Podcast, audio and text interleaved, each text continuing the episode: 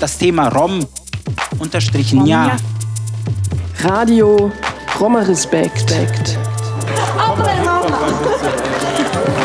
Subjekt, ne? Komm mal Hip-Hop ein bisschen. äh, Das Thema Rom Subjekt. unterstrichen ja. Akzeptiert uns. Ja, wir sind doch auch Europäer. Nein, nein, wir sind mehr Europäer wie die. Nein, nein. Akzeptiert uns. Kinder, die hier geboren und aufgewachsen sind, die werden abgeschoben. Radio Roma What the fuck? Respekt. Was ist das für eine Nummer? so eine Perle wegzuschmeißen. What the fuck? So, come on. Also nimmt uns doch endlich an. Ich bin Sinto, aber ich bin auch ein Roma. Was das, ich weiß gar nicht, was das überhaupt eigentlich alles soll, diese ganze, die ganze Ungerechtigkeit. Ich weiß es nicht. Das Thema Rom unterstrichen ja. Radio Roma Respekt. Ein großer Raum, Stille, maximal flüstern, Leute, die sich leise bewegen, sitzen, lesen, suchen, hinter Stapeln, hinter Bergen von Bänden, gebunden, alt, Blättern in starkem Papier, das rau knistert, der Rand wellig, die Schrift geschwungen, gemalt, fast unlesbar, unlesbar, Papier voller Spuren, auf der Suche nach Spuren im Papier, in der geschwungenen Schrift, forschen im Archiv, suchen nach ungeschriebener Geschichte.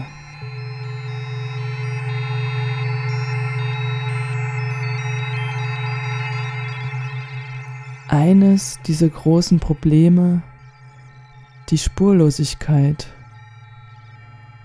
Radio Roma Respekt Nummer 28. Schlaglichter auf die Geschichte der Roma und Sinti in Sachsen von der frühen Neuzeit bis zum Anfang der Moderne.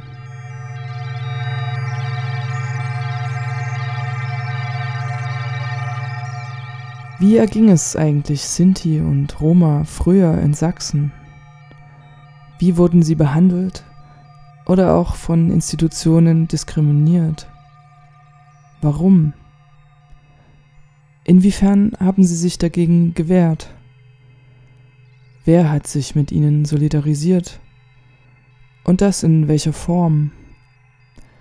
Was hat eigentlich die Geschichte der Sinti und Roma mit der Entstehung und Entwicklung des Kapitalismus zu tun? Und was hat das Ganze mit der Gegenwart, dem Hier und Jetzt zu tun?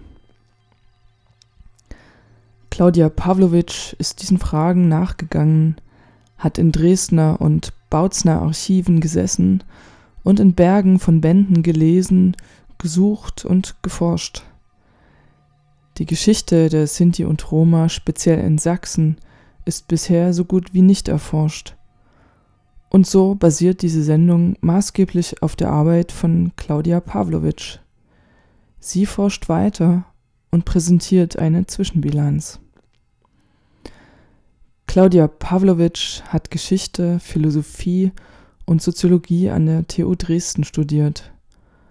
Und sie hat sich hauptsächlich mit sächsischer Landesgeschichte und sächsischer Sozialgeschichte beschäftigt. Ihr besonderes Augenmerk liegt auf der Alltagsgeschichte von Minderheiten und Subkulturen im 19. Jahrhundert. In diesem Zusammenhang erforscht Claudia Pavlovic die Perspektive der Mehrheitsgesellschaft auf Randgruppen. Sie solidarisiert sich mit den Kämpfen von Sinti und Roma. Was motiviert sie eigentlich konkret, in solidarischer Weise über Sinti und Roma wissenschaftlich zu forschen? Also motiviert ist es durch aktuelle Ereignisse, durch Abschiebungen, durch die Auseinandersetzung mit, der, mit dem Battle in Dresden, mit den rechtsstaatlichen Normierungen und den Bildern, die man über Sinti und Roma heute hat. Und die Frage war eigentlich die, was sind die Gründe, die ursächlich dafür sind, dass es so ist, dass dieses doch recht komplexe Bild über Sinti und Roma noch bis heute besteht, die Suche nach einer Antwort, welche Konsequenzen auch diese Ursachen haben. Und da ich Historikerin bin und ziemlich nah am Archiv, habe ich mich dann auf die Suche begeben, ungefähr vor anderthalb, zwei Jahren und habe die Archive in Dresden und in Bautzen mir angesehen auf die Frage hin, was für Quellen gibt es zu Sinti und Roma, wer produziert diese Quellen? Und inwiefern sind die Akteure, die dort beschrieben werden, inwiefern tauchen sie da überhaupt auf? Also das ist über die Frage hinausgehend eine Beschäftigung mit dem Archiv als Institution historischer Auseinandersetzung. Und hast du da zum Beispiel auch irgendwie so ein, so ein Bedürfnis nach Solidarität? Unbedingt. Also das hat sich ja in den letzten Jahren auch äh, ergeben, dass man persönlichen Kontakt mit Roma hat. Ich war selbst in Mazedonien gewesen, habe gesehen, wie die Leute leben und das bis heute. Und ich äh, habe dadurch auch eine Wiederholung erkannt, also dass bis heute die Leute in großer Armut leben, sozialen Diskriminierungen, sozialen Ausschlüssen ausgesetzt sind und dass der Ausweg eigentlich nur über die Aufklärung praktiziert werden kann, über die Aufklärung der Mehrheitsgesellschaft, die bis heute Bilder über Sinti und Roma produziert, die für aufgeklärte Personen unerträglich sind.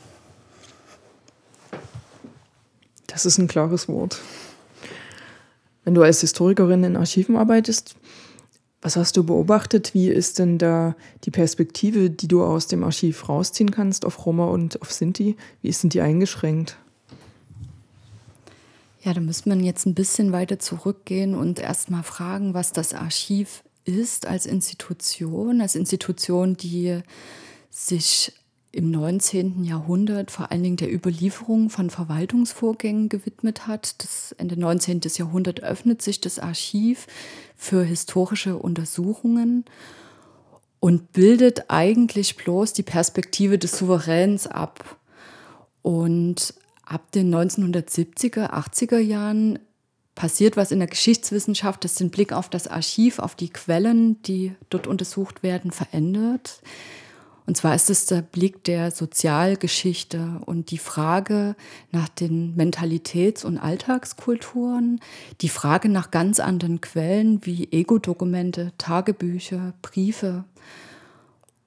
Und diese Sachen sind im Archiv nur als Versatzstücke überliefert. Oftmals muss man diese Lücken füllen durch Spekulation.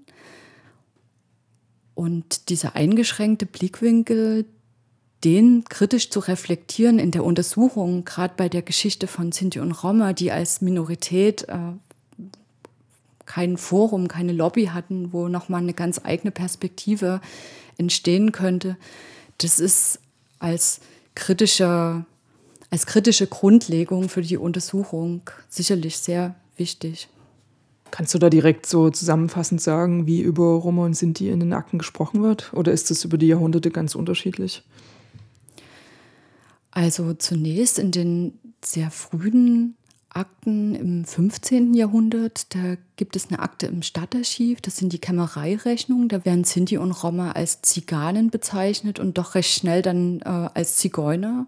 Und das zieht sich eigentlich bis in das 20. Jahrhundert, dass das als eine eigenständige Gruppe beschrieben wird mit dieser Stigmatisierung, die dieses Wort schon in sich trägt.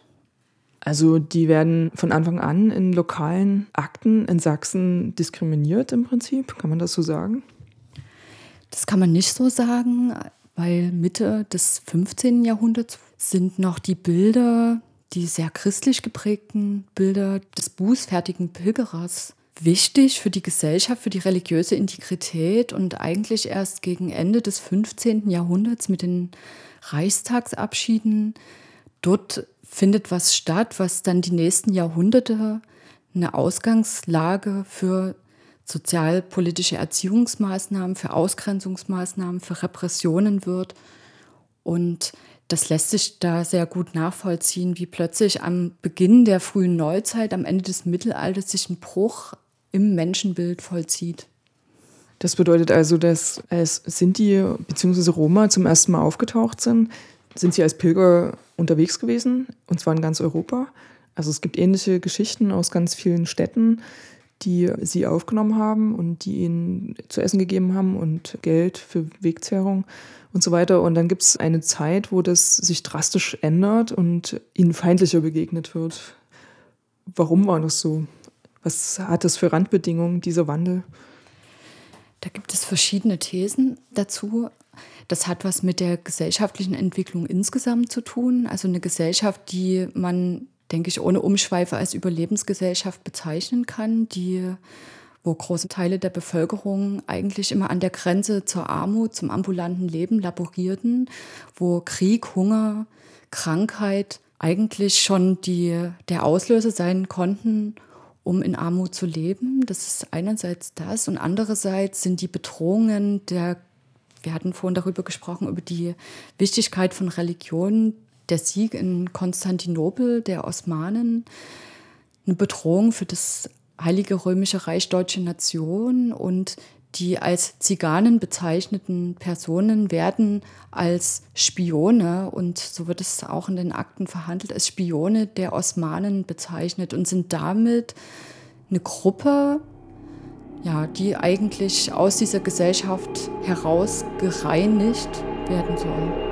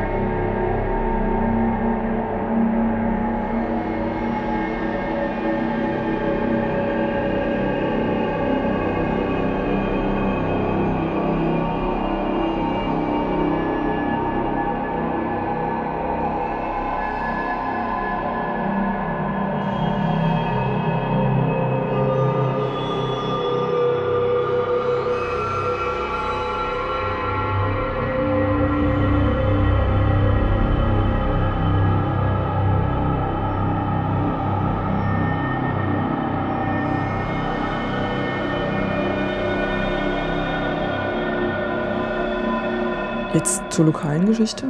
Das gleiche betrachten wir jetzt nochmal in Bezug auf die lokale Geschichte in Dresden bzw. in Sachsen. Was für Akten hast du da gefunden aus dieser Zeit, wo sich das Bild gewandelt hat oder das Verhältnis zu den Roma und Sinti? Das sind vor allen Dingen Akten aus dem Staatsarchiv, aus dem Hauptstaatsarchiv in Dresden gewesen. Dort im Ministerium des Inneren sind zu finden viele Mandatsordnungen, viele Einzelfälle, die da verhandelt werden. Und das ist ein sehr umfangreicher Bestand. Und daraus habe ich meine Informationen gewonnen. Und was sind Mandatsordnungen? Also was, womit ähm, haben sich die Leute damals beschäftigt und was haben die da mit ihren Roma und Sinti gemacht, die da beschrieben werden? Ja, was sind Mandate? Mandate sind zentral für die Rechtsordnung der Aufrechterhaltung der guten Ordnung der Gesellschaft. Dort finden sich Vorstellungen über die Gruppe der Roma gepaart mit Sanktionsmechanismen, also mit Landesverweis ist ganz typisch. Die Staubeschläge im 17. Jahrhundert kommt dann das Arbeitshaus dazu, die Gefangenschaft auf dem Dresdner Festungsbau, die Kindswegnahme, also das Arsenal der, des, Disziplinargesellschaft, die sich dann im Verlauf der frühen Neuzeit entwickelt, reicht eigentlich von den Körperstrafen bis hin zum Landesverweis und der Kindswegnahme. Ja. Was ist denn da so dein Eindruck, wie ist mit den Sinti und Roma in der Neuzeit umgegangen worden? Ja, also zunächst sind sie als ambulant lebende Personen wahrgenommen worden, die permanent eigentlich der Sanktionen ausgesetzt waren von den Behörden. Allerdings hat sich gezeigt, dass zwischen Norm und Praxis eine große Differenz besteht. Also, dass durchaus, es wurde unter Geldstrafe verboten, beispielsweise diese Leute aufzunehmen in Gasthöfen. Und es ist doch dann und wann passiert. Die Leute wurden dabei erwischt und mussten sich dann einer gerichtlichen Untersuchung stellen. Und es hat sich gezeigt, dass in der Befragung, das waren unter anderem auch Inquisitionsbefragungen gewesen, herausgestellt hat, dass es eine ganz übliche Praxis gewesen ist, also Menschen aufzunehmen, also nicht danach zu fragen, wer seid ihr, wo kommt ihr her, welche Gruppe gehört ihr an, sondern da ging es schlicht und ergreifend erstmal darum, das eigene Überleben zu sichern und unabhängig von den Strafandrohungen zu handeln. Und mir scheint es ein Hinweis dafür zu sein, dass diese Praxis der Untertanen eher eine ganz andere gewesen ist als das, was in den Mandaten vorgeschrieben worden ist. Ein anderes Indiz ist dafür, dass es relativ viele Mandate gegeben hat, eigentlich Mitte des 17. Jahrhunderts. Da fängt es an, doch sehr dicht zu werden. Das hängt möglicherweise damit zusammen, dass sich territorialstaatlich was bildet, dass, dass ähm, die Kirche abgelöst wird und dass der Souverän immer mehr in staatliche Fürsorge oder in die Kontrolle von Personen eingreift, dass das ein Moment gewesen ist, wo oft Mandate eben verfasst worden sind und in deren Wiederholung und das ist jetzt so ein bisschen die These in dieser Wiederholung eigentlich, was drin liegt, was heißt, es wurde nicht befolgt. Also ansonsten denke ich, wäre es nicht nötig gewesen, in so einer Permanenz diese Sachen auszustellen. Da gab es also ein Gesetz, dass man Roma oder Sinti nicht aufnehmen durfte in Gasthöfen oder auch woanders. Und ähm, die Akten zeigen offensichtlich, dass Leute Roma und Sinti aufgenommen haben und sich da gar nicht drum geschoren haben, dass das verboten war. Kann man das so sagen? Das kann man so sagen. Also es gibt natürlich auch Fälle, wo BürgerInnen das gemeldet haben und es bis hin zu großen gerichtlichen Auseinandersetzungen hier in Dresden ging. Es gibt einen Fall von einer Familie, die am Heller in einem Gasthof untergebracht war. Das ist eine Mutter mit ihrem Kind gewesen. Und der Sohn ist interessanterweise im königsächlichen Heer gewesen.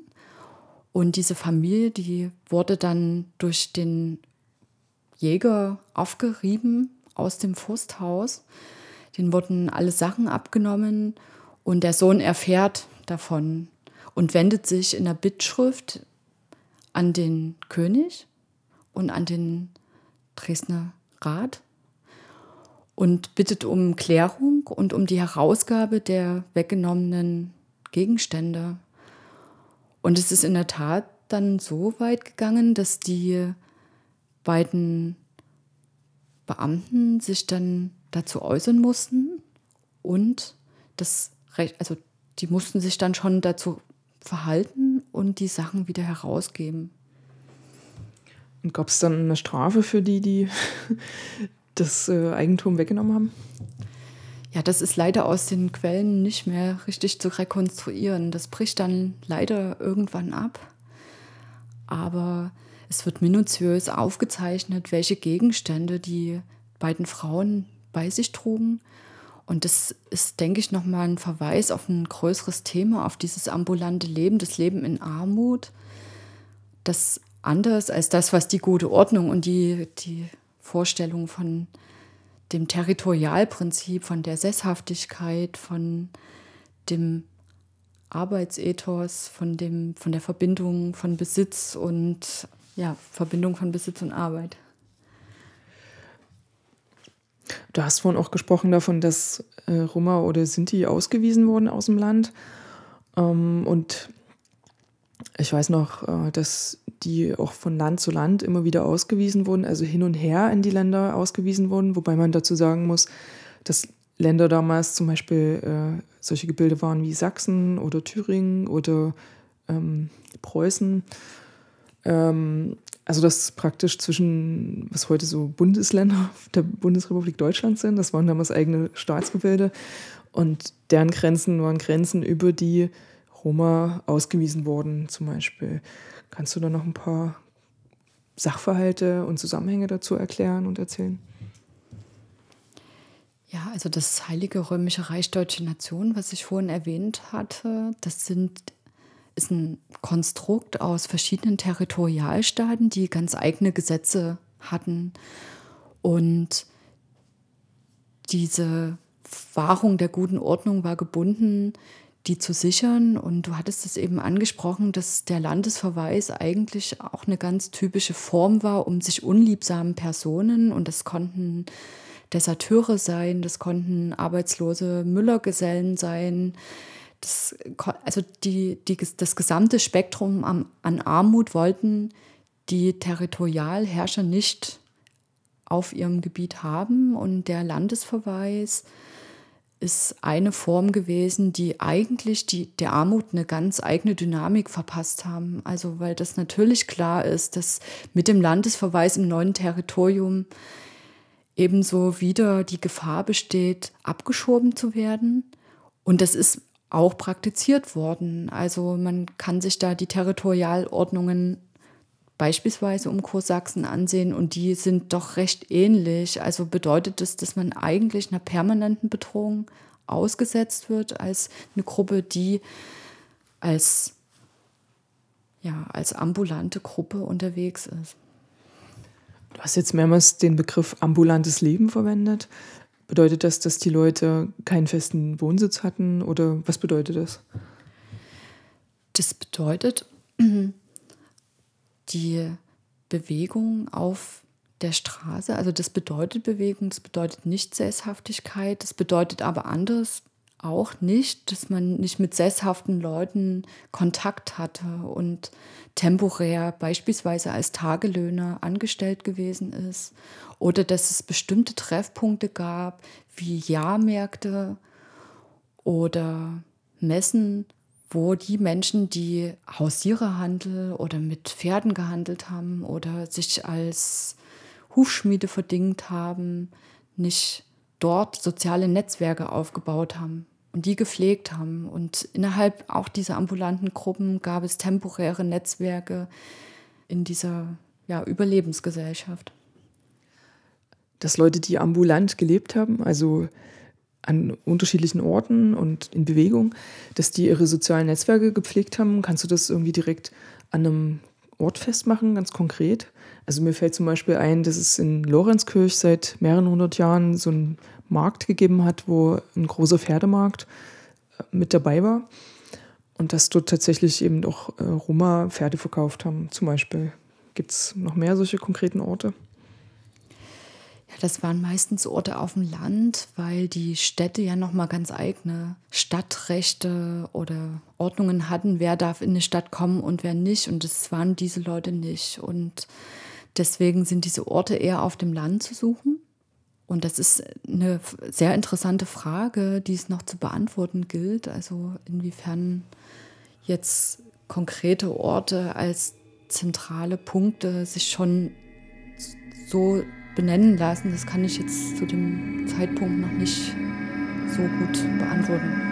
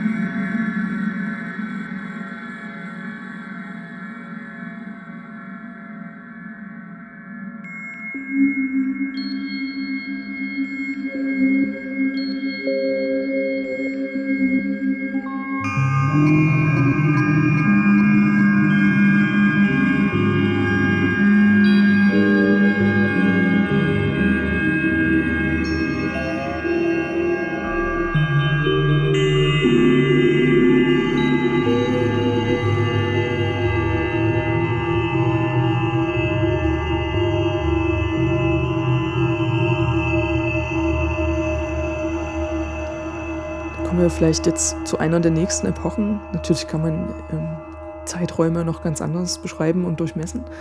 Ähm, ein bisschen haben wir da Sprünge drin. Das ist jetzt keine stringente Geschichte der, der Roma und der Sinti hier in Sachsen. Aber wir kommen jetzt einfach zu dem Aspekt der Aufklärung, der versucht hat, die Roma äh, zu erforschen und die Sinti als eine Ethnie sozusagen. Also das war der Beginn der Ethnologie wo versucht wurde, über sprachwissenschaftliche Forschung ihre Herkunft herauszubekommen. Es wurden ganz viele Vermutungen angestellt. Das alles nicht auf Augenhöhe, wie man heute auch immer noch bemängeln kann an der Ethnologie zum Teil. Und wo versucht wurde, mittels Erziehung auf Sinti und Roma einzuwirken oder generell auf Leute, die ambulant gelebt haben, die fahrend waren oder auch die arm waren. Da gibt es ein paar Spezifika. Willst du dazu was sagen? Ja, die Erziehung, die fängt eigentlich schon mit dieser Disziplinargesellschaft an, der Kindswegnahme ähm, vor dem Hintergrund des christlich ordentlichen Menschen, zu dem die Kinder dann erzogen werden sollen, als Gegenbild, als Antipode zu dem, was man den anderen unterstellt, also als Menschen, die Müßiggang betreiben, als die Kriminalisierten sollen, also diese Kinder, die man ihnen weggenommen hat. Und wir sind jetzt im 16., 17. Jahrhundert durch Bildung, durch die Erlernung eines, wie es da meist in den Quellen heißt, ordentlichen Gewerkes in die Gesellschaft integriert werden. Und du hattest es ja schon gesagt, also auf Augenhöhe ist man ja ganz weit davon entfernt. Also diese und man sieht sich doch sehr im Recht, was das angeht. Und diese Fragen, die finden sich dann in der Aufklärung in einer neuen Form, in einer neuen Qualität wieder. Das geht los mit Beschreibungen, dass Gelehrte fahren auf dem Balkan, nehmen teil an dem Leben von Roma und leiten daraus dann nicht nur das Menschenbild ab, was man über sie hat, sondern setzen ihre Hoffnung in Erziehung, in Umerziehung.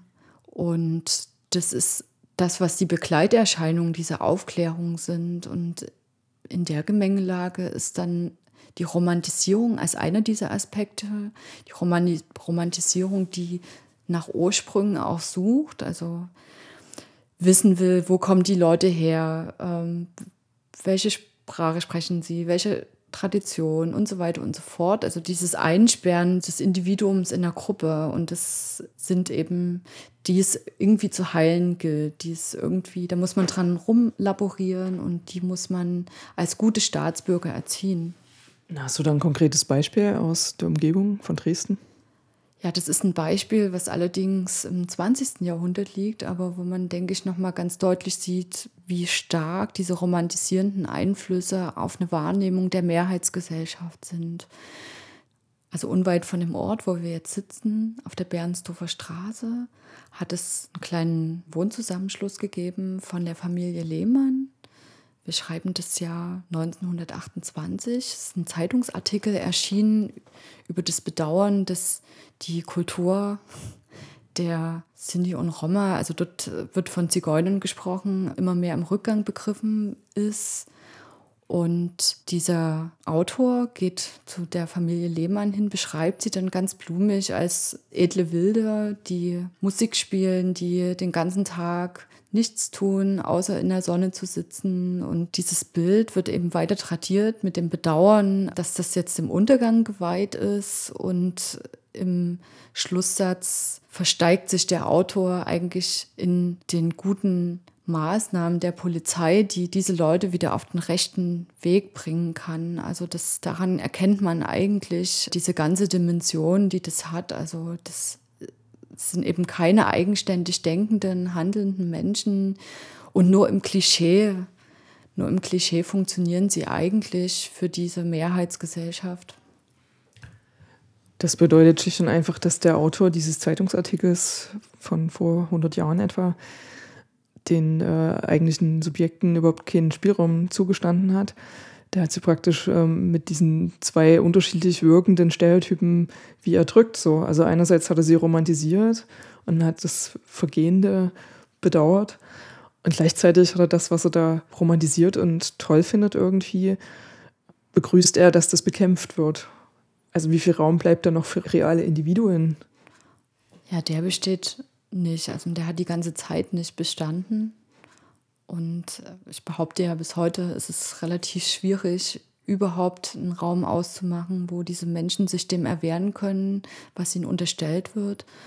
Weil diese, diese Beschränkungen, die durch die Vorteile, durch die Etikettierung der Mehrheitsgesellschaft eigentlich wie eine selbsterfüllende Prophezeiung in das Leben, in die Biografien dieser Personen hineinwirken, eben aufgrund dieser jahrhundertelangen Tradierung sich immer wieder auf den Stand der Zeit gebracht haben, aber diese Kategorien von der Ethnisierung des Sozialen, von der Kriminalisierung, von der Unterstellung des devianten Individuums, das sind Kategorien, die in mehr oder weniger abgeschwächten Form bis heute ihre Wirkung zeitigen und aufgrund dessen ist der Blick eigentlich in die Geschichte doch ein sehr wichtiger, um das sehr deutlich auch an die gesellschaftlichen Rahmenbedingungen einerseits anzuhängen und zum anderen, um doch traurigerweise festzustellen, dass sich für die Personen doch recht wenig geändert hat.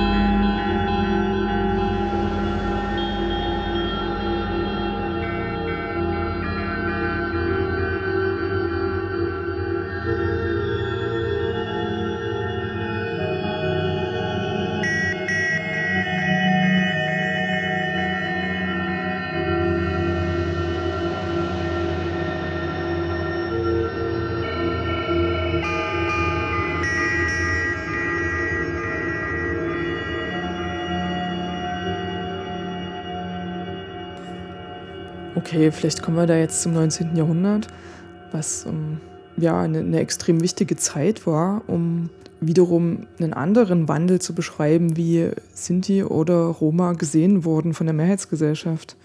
Also wo es um die Etablierung des Kapitalismus geht. Hast du da so ein paar Geschichten, die das plastisch bebildern können? Ja, da findet ein Wandel statt, der vor dem Hintergrund der Aufklärung zu begreifen ist. Also dass es plötzlich, dass plötzlich von Menschenrechten die Rede ist, dass man exotisiert auf der einen Seite, auf der anderen Seite sich den Anstrich gibt, Staatsbürgerlichkeit für alle geltend zu machen und in die Waagschale zu werfen. Das ist eine Zeit auch der Entspannung. Und da lassen sich viele Beispiele finden in der bildenden Kunst, in der Literatur, die eher die romantisierende Seite beschreiben, die versuchen, ein positives Stigma zu etablieren. Das ist ja bis heute noch in vielen Vorstellungen von den wilden und freien lebenden Menschen manifest. Und andererseits ist eigentlich mit der Etablierung kapitalistischer Verhältnisse eine ganz neue Form von Ausgrenzung, die sich über Arbeit legitimiert. Du hast gerade eben praktisch deine Erkenntnisse, also deine Essenz zusammengefasst, die du über das 19. Jahrhundert gewonnen hast, also über das, was dir aus den Akten entgegengeschaut hat. Kannst du da nochmal ganz konkret auf bestimmte Ereignisse, auf bestimmte Akten eingehen aus der Zeit, also aus dem 19. Jahrhundert? Ja, aus dem 19. Jahrhundert. Das muss man, denke ich, ein bisschen zweigeteilt sehen, weil wir um 1871 mit der Staatsgründung zu tun haben. Also es ist viel in Bewegung und ich hatte das vorhin angesprochen, dass die Staatsbürgerlichkeit plötzlich einen Raum eröffnet, in dem Individuen die Möglichkeit haben, als Staatsbürger mit denselben Rechten ausgestattet wahrgenommen zu werden. Und dieser Umstand, der ist relativ schnell zurückgenommen worden das lässt sich aus den Akten des Ministeriums für Innere auch gut erkennen, auch an den Akten des Außenministeriums. Das sind Akten über Konferenzen mit anderen Territorialstaaten, wie unter anderem Bayern, die sich zusammengeschlossen haben und darüber nachgedacht haben, wie sie ihre Grenz- Konflikte und die werden diskutiert eben an den Personen, die abgeschoben worden sind, wie sie ihre Grenzkonflikte beilegen, um sich gemeinsam auf eine Strategie zu einigen, diese Personen eben loszuwerden. Und da ist zu nennen sicher die Konferenz in München 1908, ist bekannt als Zigeunerkonferenz. Und dort beteiligen sich mehrere Staaten aus dem Süden Deutschlands und unter anderem Sachsen in einer mehrjährigen Diskussion darum, wie man es schafft, diese Person loszuwerden. Es wird sich auf eine gemeinsame Kartei geeinigt, dort die Person mit Namen, gegebenenfalls Fotos und Fingerabdrücken zu sammeln. Man kann es als ein Laboratorium polizeilicher Maßnahmen begreifen, also dass an Minderheiten, an Randgruppen polizeiliche Maßnahmen ausprobiert werden, wie beispielsweise das Fingerabdrucksverfahren das lässt sich sehr gut aus den Akten rekonstruieren. Das ist jetzt so eine institutionelle Ebene, also die Ebene der Polizei und der Innenministerien. Hast du auch so ganz zivile Beispiele gefunden, die praktisch das Leben der Roma und der Sinti dokumentieren in Sachsen im 19. Jahrhundert, also in einer Zeit der Industrialisierung, in einer Zeit, wo auch äh, Arbeiterinnen sich organisiert haben, zum Beispiel? Mhm. Ich habe ganz wenig gefunden, das hatte ich, hatte ich ja schon gesagt, dass es mit dem Archiv als solchen zusammenhängt. Wir haben die Grenze als ein Ort, der durch die Abschiebung oder durch die Wegnahme von Pässen eine Situation für die Leute schafft, in denen sie sich an die Behörde wenden. Und das sind eine der wenigen Selbstzeugnisse wie Briefe oder Postkarten, in dem die Personen, die davon betroffen sind, die Behörden bitten, ihnen die Pässe, die Wandergewerbsscheine wieder auszuhändigen und die Ebene, die möglicherweise vielleicht als Mittlerebene begriffen werden kann zwischen den Betroffenen und den institutionellen Vorgaben, sind die Beamten selber, die dann wöchentlich Bericht erstatten müssen nach Dresden, die Grenzbeamten, die Landesgendarmen und dann beschreiben, was ihnen passiert ist. Und das wird eingereicht eigentlich mit einer Tabelle von Personen, die sie aufgegriffen haben und einem eigens angefertigten Bericht darüber, wie diese Kontrollen abgelaufen sind, was sie da gefunden haben. Und ich habe einen Fall gefunden, da beschwert sich einer der Gendarmen darüber, dass als die Kontrolle abläuft, sich die Bevölkerung auch lustig gemacht hat über die Beamten. Das ist aber eher der Ausnahmefall scheint mir. Also das schien dem Mann sehr zugesetzt zu haben, dass er nicht so einfach die Kontrollen durchführen konnte. Also da haben sich Leute einer Personenkontrolle verweigert. Oder wie muss man das verstehen? Dass sie sich verweigert haben, das steht jetzt nicht da, aber die Umstände, die zu so einer Kontrolle führen und was das für ein Aufruhr verursacht, das hat einfach dazu geführt, dass sich auch die örtliche Bevölkerung solidarisiert hat mit den Leuten. Das geht leider jetzt nicht hervor, in welche Verbindung diejenigen miteinander gestanden haben. Aber offensichtlich stieß das auch auf Widersprüche. Und das ist ein interessanter Fakt, dass eigentlich dieses Sanktionsarsenal oder diese Rechts Vorstellungen nicht so einfach durchsetzbar waren. Also nicht in jedem Fall. Also da haben sich irgendwelche Leute mit den Sinti oder mit den Roma solidarisiert, die da von der Polizei kontrolliert wurden. Zumindest wird es von den Beamten so empfunden, dass es großen Spaß gemacht hat, diese Beamten zu beleidigen. Also das hatte offensichtlich auch ähm, öffentlichen Charakter, der möglicherweise in so einem Dorf, und das ist in einem Dorf gewesen, vielleicht auch als sozialer Kit ganz wichtig gewesen ist. Also darüber lässt sich ja trefflich spekulieren, warum das jetzt genauso war.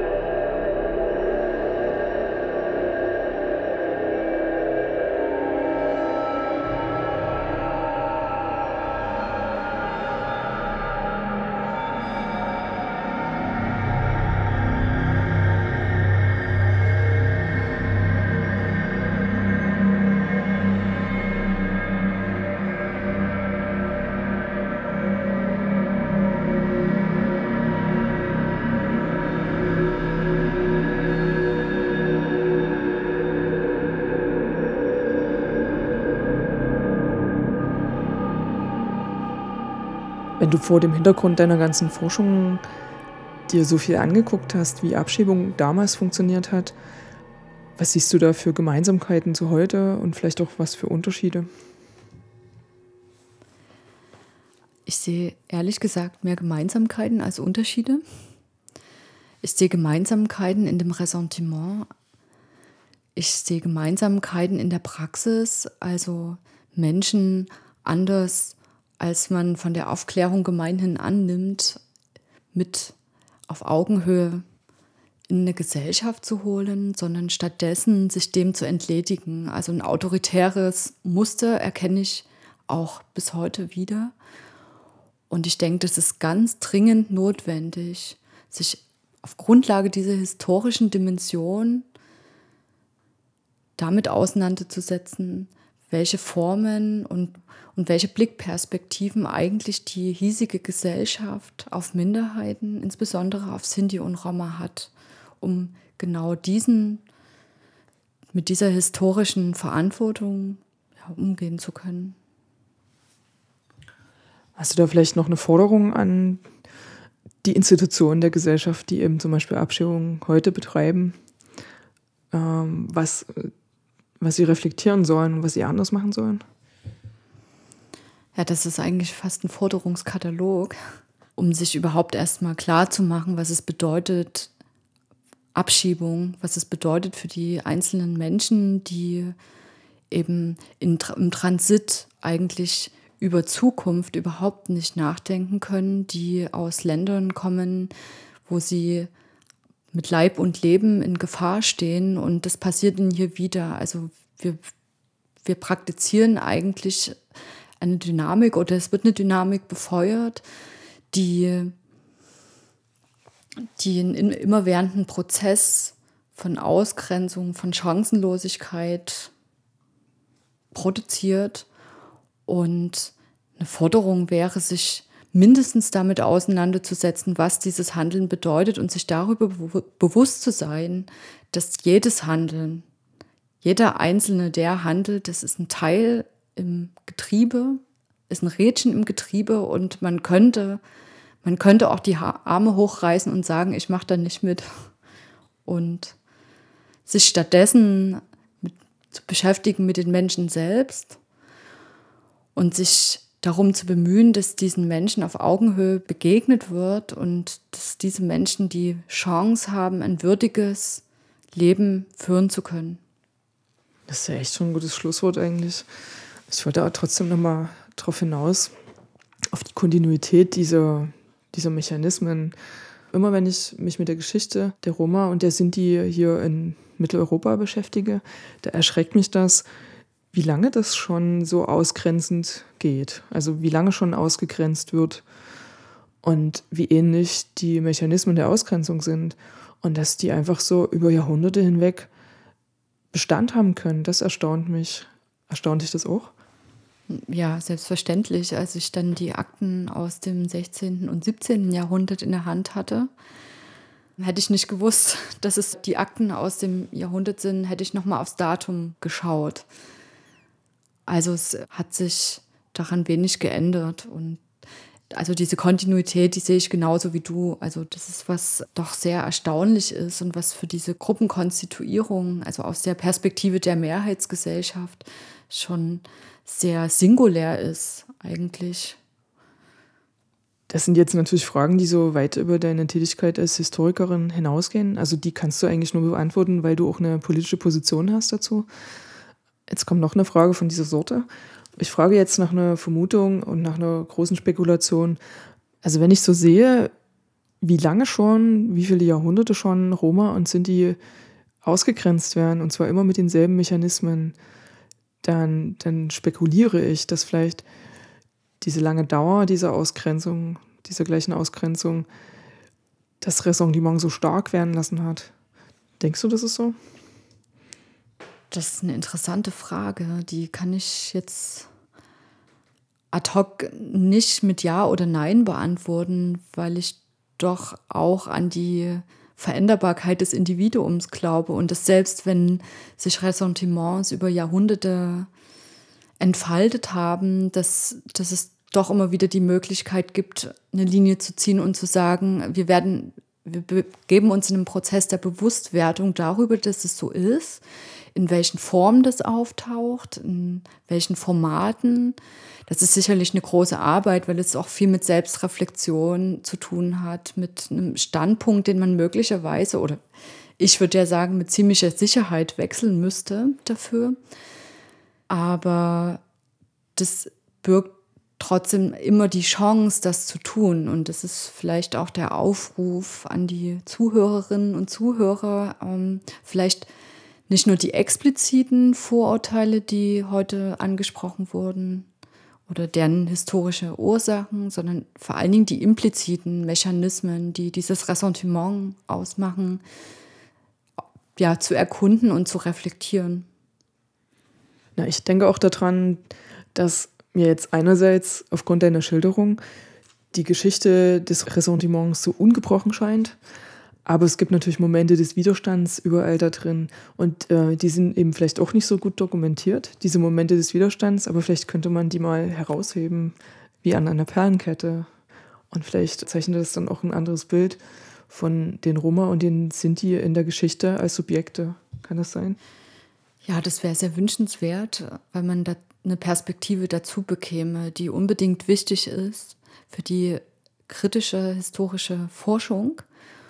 Und möglicherweise wird uns vieles verborgen bleiben, weil diese Spurlosigkeit, und das ist vielleicht eines dieser großen Probleme, diese Spurlosigkeit, das ist im Bereich des Spekulativen. Nur müssen wir aus unserer heutigen Perspektive anerkennen, dass wir es mit Biografien von Menschen, von Gattungswesen zu tun haben, die eben als eigenständige Akteure ihr Leben gestaltet haben, dass sie eben nicht nur als Opfer zu begreifen sind, sondern sich natürlich versucht haben, in Handlungen oder in Handlungsspielräumen, die es beispielsweise in der frühen Neuzeit gegeben hat für Untertanen, diesen Handlungsspielräumen, also darin auch zu agieren. Kannst du vielleicht so ein ganz persönliches Fazit ziehen, was du gelernt hast durch diese Forschung, die du da betrieben hast? Ein persönliches Aha-Erlebnis? Ja, mein persönliches Aha-Erlebnis war, dass ich bei der Erforschung von von der Geschichte von Sinti und Roma noch viele Lücken finden lassen, dass diese Forschung selbst für Sachsen bisher eigentlich nicht stattgefunden hat für den Zeitraum der frühen Neuzeit, dass das unbedingt noch zu schließen ist, diese Lücke, aber gleichzeitig vor dem Hintergrund, dass wir hier nur mit dem oder fast ausschließlich mit dem Blick der Mehrheitsgesellschaft zu tun haben. Und dass das Archiv vor dem Hintergrund für das aktuelle und zukünftige Denken und Sedimentieren von Geschichte und Erinnerung sich möglicherweise noch mal ganz neu ausrichten muss. Das ist ja eine klare Forderung einer Historikerin an das Archivwesen. Ja, das würde ich so unterstreichen. Okay, danke dir, Claudia Pavlovic. Ja, vielen Dank für das Interview.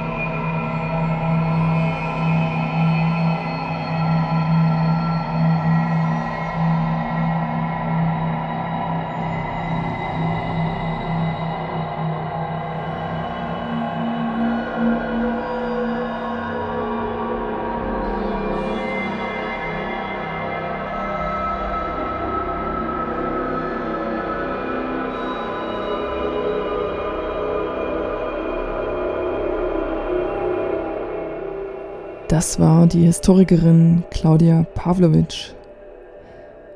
Sie hat sich durch politische Ereignisse in ihrem Umfeld für die Anliegen von Sintetze und Romnia sensibilisiert. Das waren zum Beispiel die Pogrome von Rechtsradikalen in Tschechien gegen Roma, wie auch Abschiebungen von Asylsuchenden aus Deutschland.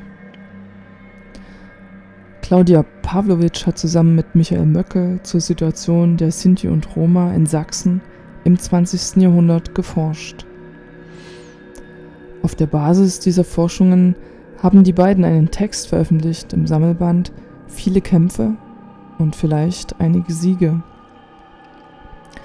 Der Text heißt Beobachtungen und Skizzen zur institutionalisierten Verfolgung im Nationalsozialismus. Eine lokalhistorische Quelle aus Dresden. Der Text informiert am Beispiel einer Quelle des Dresdner Wohlfahrtsamtes von 1936 über den Umgang mit Sinti und Roma in der Nazizeit. Die Musik in dieser Sendung ist von Stefanie Merchak, eine elektronische Musikerin aus dem Libanon. Die Tracks stammen von ihrem Album Collapsing Structures.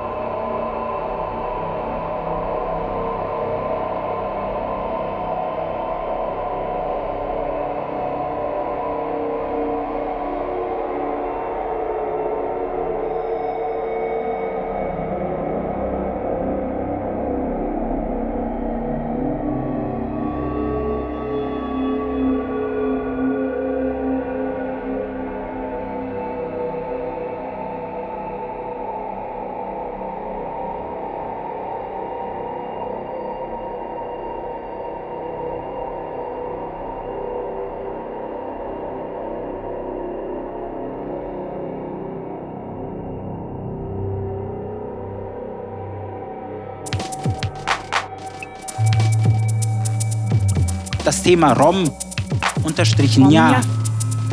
Radio Roma Respekt.